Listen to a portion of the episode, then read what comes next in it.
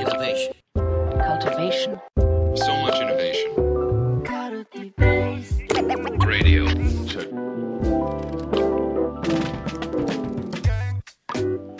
皆さん、こんにちは。滝です。小田です。はい。えー今回のデザインラジオではですね、えっと、デザインマネジメントというキーワードを取り上げてやっていきたいと思うんですが、えっと、えー今回のラジオの方ではちょっと事例をいろいろ取り上げながらデザインマネジメントって、えーどんなものだっけとかなんで必要なんだっけみたいなところを少し探っていきたいなと思っておりまして、でまあ事例って言っても多分いろんな軸でいろんな事例が、えーあるうん言われてるものあるかなと思うんですけど、なんか小田さん的にこう気になっているデザインマネジメント関連の事例って何かありますか、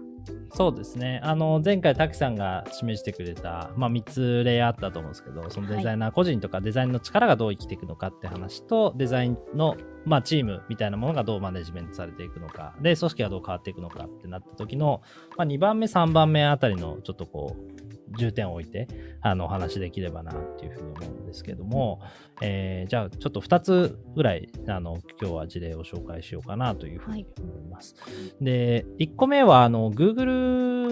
なんですけど、もう Google って聞いてデザインって聞くと、みんななんかちゃんとやってそうみたいな感じ。ね、あのーもう、ダクシさんから見て、こう、Google ってデザインどういう風にやってるなって感じとかってあります、えーいやでもなんかあんまり具体的な中身がそこまでうんうんうんオープンになってない感覚があるので、ちょっと内部ではどういうデザイナーがどんな考え方やってるのかなっていうのがすごい気になる部分ですね。はいはいはいはい。なんかあのーまあ、昔から結構割と、なんだろう、先進的なことをやってるんで、うん。20%ルールだったりとか、はい。多分そのデザインスプリントみたいなことだったりとか、あのーデザインスプリントっていう割と1週間とか2週間で、あの、デザインのいろいろこう、調査をして、えーそこから設計のこうコンセプト立てて、で、実際形にして検証するまでを、もうスプリント的に回しちゃうみたいな、そういうプログラム作ったりとか、いろいろやってるんですけど、なんか結構根本的に変わったなっていうところが、割とあの、滝さんの家に Google ホームとかってあります？ありますね。はい。あります？あれ可愛いっすよね。ああ、確かに。そうですね。うんなんか、なんかあの、パブリックになってて。で、あれが出てきたタイミングが結構大きな転換点だったなっていうところがあって、はい。で、割とあの、それまでのプロダクトって、デジタルガジェットって、まあ、いわゆるプラスチックで、なんか変な青い光がこう、こうあって光ってみたいなものが多かったじゃ。ないですかは。い。ね、あの、どことは言えないですけど、競合のね、プロダクトとかもそそんなちょっはいとところありますし、はい。でもそれがなんかすごい急に可愛らしいプロダクトが増え、で、そこからピクセルだったりとか、あの、いわゆるあの、バズだっけ？あの、イヤホンとか、なんか。はい。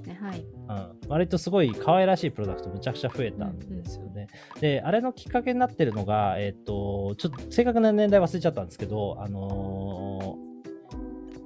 アイビーロスっていうですね、デザイナーの人が、まあ、はいあの、プロダクトチーム、ハードウェア部門、えーの責任者になったっていうところ、まあ、えっ、と、外部から割とヘッドアウトされて入ってきたっていう人はい。はいだったと思うんですけど、でこのアイビーロスって人が実は前の職がジュエリーデザイナーっていう、うんうんうん結構こう得意な、あの感じの人なんですよね。で、記事とか検索してもらうと、すっごい優しそうなおばさんなんですよ。おばさんって言うと怒られるかもしれないですけど、あのえ、これが Google ってあのデジタルテクノロジーのハードウェアのデザイン部門を率いてる人なのってぐらいなんか優しい感じの人で、まあ、いわゆるなんか北欧で豊かに暮らしてそうななんか感じの方なんですけど、むむちゃくちゃやっぱ話し方とかもすごく大事で、なんか実際、あのー新製品の発表会するときとかも、なんかこう、実際自分の、あのー黒い服を身につけてるんだけど、それ、それなんで身身につけてるのかっていうと、なんか大きいイベントでステージに立ったばかりだから、まあ今日のはあんまり外に自分を出したくないみたいな、自分の内側にこもってたいから黒い服を着てるんだみたいな、すげえ感覚的なことを話していて、やっぱその日の気分によって服が変わるよね、みたいな。で、まあ、ジュエリーデザイナーらしいですよね、このあたりのね、感覚値っていうのは。はいで、こういう感覚の重要性を Google に取り入れたっていうのがすごいなっていうふうに思ったんですよね。で、いわいわゆるそのデジタルデバイスとかって、やっぱ機能の話が先に出てきちゃったりとか、あのーなんだろう。ちょっとやっぱりこう、偏りがち、そのデジタルガジェットっぽいうん。なんかデザインのあり方に偏りがちだったところに、こう手触り感とか感覚とかそういったものを取り入れて、で、実際あの、ミランサローネってあの、まあ、あの、デザイン系の方はですね、あの、よく知ってる、あの、展示会が、あの、家具の見本市ですよね、言ってしまえば、はいミラノでやってる。で、そこに出したんですよね。あの、あるタイミングで。あの、家具の展示会なんですけど、そこに、こう、Google ホームとかのデジタルガジェットのプロダクトを出して、で、いわゆるじゃあ、あの、山田電機みたいにこれ、これがこういう風になりますよっていうような展示の仕方ではなくて、本当にその家に、もうそこに昔からあったかのように、こう、テクノロジーが置いてあって、えーただ佇んでいるみたいな。で、別にその説明書きとかも何もなく、なんかその空間に入ると少しその、なんか、そう、ちょっとだけテクノロジーに触れられるみたいな、なんかそういう展示の仕方をしてたんですけど、あの、すごく、なんかその、あり方、感覚みたいなものを、Google の中に重要性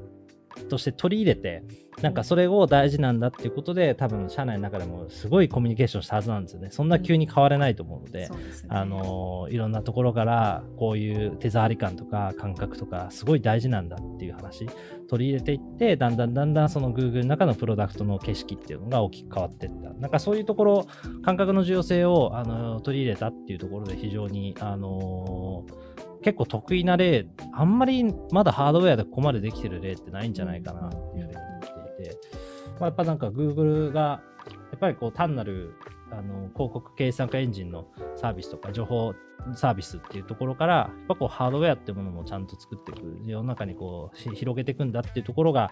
よりなんかこう前進した一歩だったかなっていうところで一つ事例として挙げたという感じですね。なるほど。ありがとうございます。いやでもなんかやっぱりすごいですね。この事例ってやっぱりそのジュエリーデザイナーの人をまずこうに入ってもらってそこからも感覚的なこううんデザインの大重要性っていうのをきちんとこうんう組織の中にこう浸透させていこうっていうところをまず、まあ、経営決断としてやってるっていうところもうん。すごいですし、それをちゃんとマネジメントしながら多分実際組織の中で浸透させながらプロダクトも変化させていくっていうところをまさに実行していった事例としては、うんうんそううんですね、デザインマネジメントとしてもすごく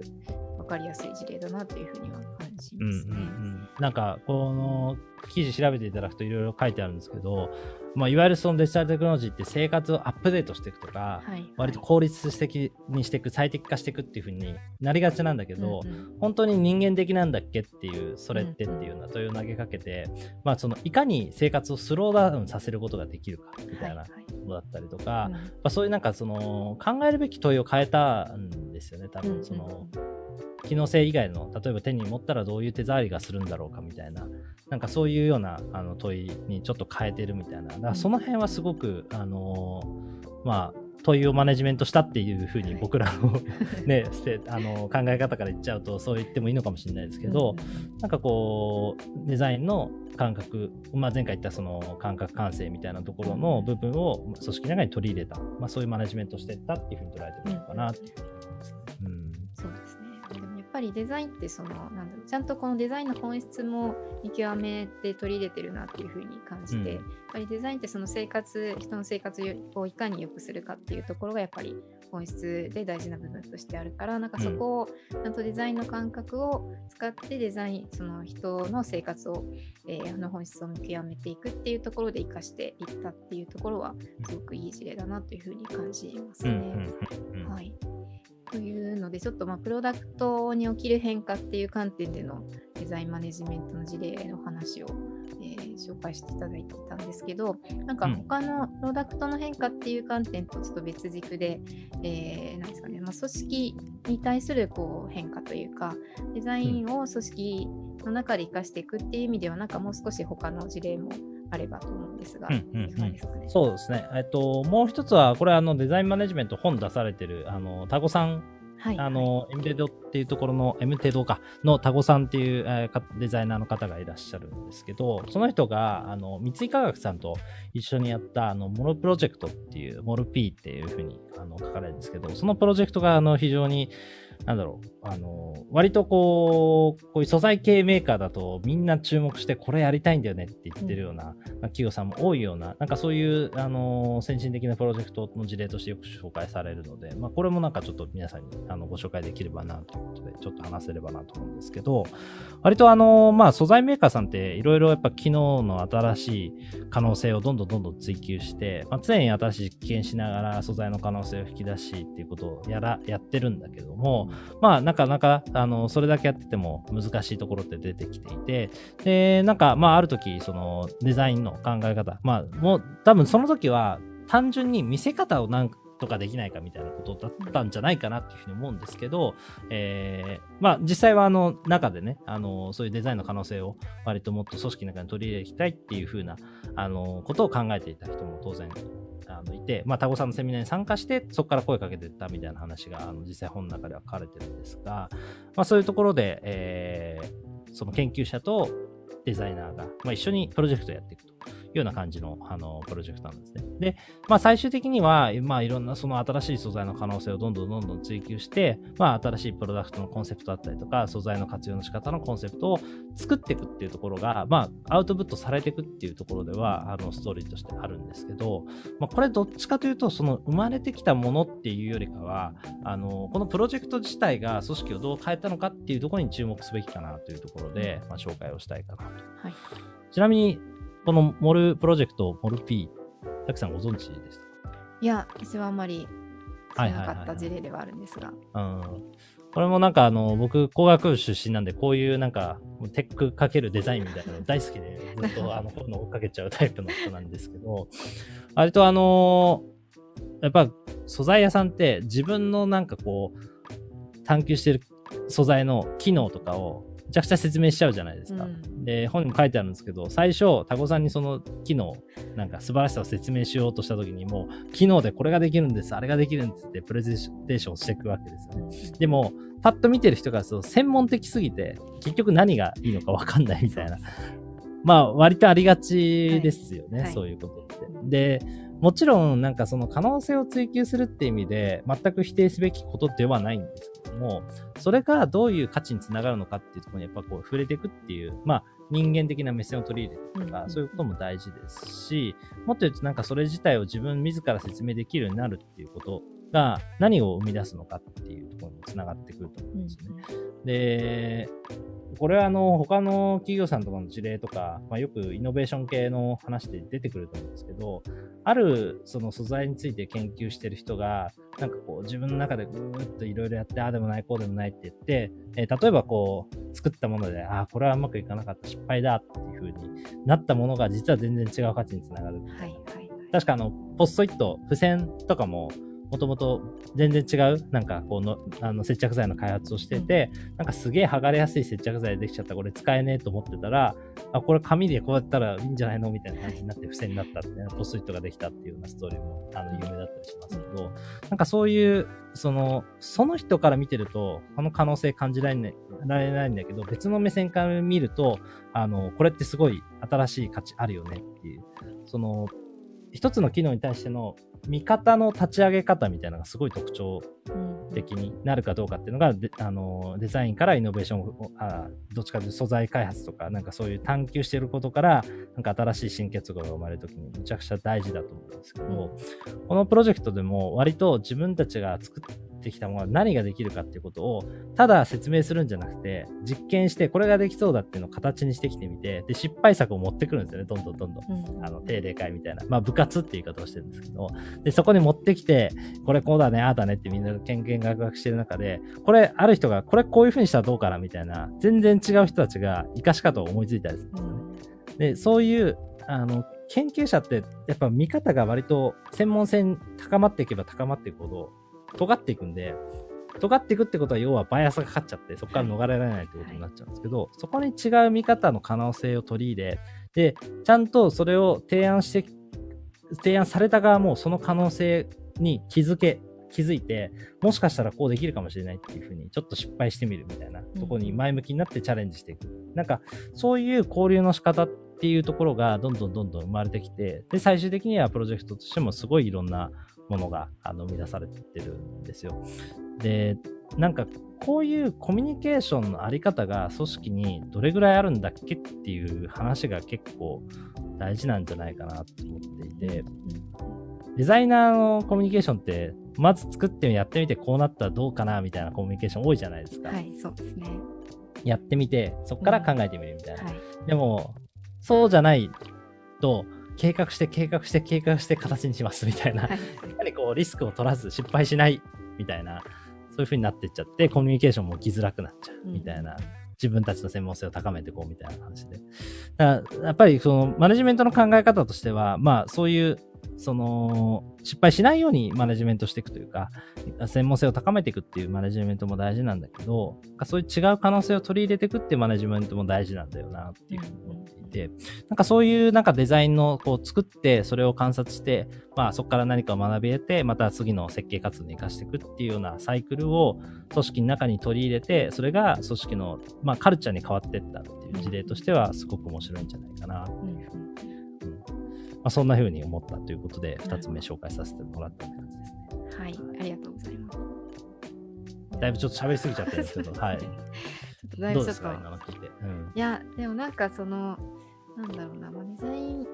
マネジメントって言ったとき、そのやっぱりマネジメントっていうと、そのある程度ちょっと計画立てて、それをいかに計画通りに実行するかみたいなのが言われる中で、やっぱり最近、まあ、最近とも限らないですけど、イノベーションとかちょっとやっぱり発想を変えなきゃみたいなことが求められてきているときに、やっぱり計画してで考えられるところにやっぱり限界があるから、やってみないと見えないところっていうところに可能性を見出そうとしてるっていうところも一つ背景としてあるんだろうなというふうには感じますよね。だからまあ、気軽にこうやってみるような活動の中からこうコミュニケーションをこう誘発するじゃないですけどもっと活性化してでもっと何かこう感覚を、ね、デザイン的な感覚を、えー取り入れていこうみたいなところが言われるようになってきているのかなみたいなところは少し聞いてても感じましたね。うんうんうんうんそうですね。まあなんか、その、手をいかに動かすかっていう話になっちゃうと、なんかちょっと短絡的かなって気もするんですけど、なんかそこから感じれることからキャッチアップしていくみたいな、うんうんうんなんかそういう姿勢とかってすごく大事だし。そうですね。だからうんなんか必ずしもその何かものを作らなきゃいけないっていうそのなんかデザイン的な捉え方だけじゃなくて、なんかちょっと気になることを自分で試してみるぐらいのそうですね。からうんやってみるっていうところからちょっとあんまりこう頭で考えすぎずにちょっとやってみようみたいなところの感覚が得られるといいのかなというふうにも。うんやってみて感じてみるって感じでよねそうですすね。。そうですね。うんそういうなんか、カルチャーが組織の中にどう生まれていくのかみたいなところも結構大事になってくるかなっていう。そういう目線で皆さんの、まあ、取り組みの中に、まずちょっと形にしてみるというか、やってみるみたいなことってなんかないかな、一番楽しめるとこないかなって探していただくところからこう始めていくのが結構大事かもしれないですね。うんうんうん、そうですね。ちょっとだいぶいろいろ話が長くなっちゃいまし長たね。はいくなってき。たので、ちょっとこの辺りで、はい、今日のはい。ちょっと僕らもだんだんはい短くする術を学んでいかなければいけはいないんですけ、ど。そうですね。はい。はい、ちょっと続きはまたの機会にどこかでればと思いますので。あれですよね、デザインゼミはい、の話。あそうですね。一応、あの3月のデザインゼミでも、えっ、と、うんあれですね、カルティベースラボのデザインゼミの方で、このデザインマネジメントというテーマを扱っていきたいと思いますので、この辺の話の続きを。はい、続きはぜひそちらでということで、はい。はい、この辺りで終わりにしたいと思います。はい。はい、皆さんありがとうございました。ありがとうございました。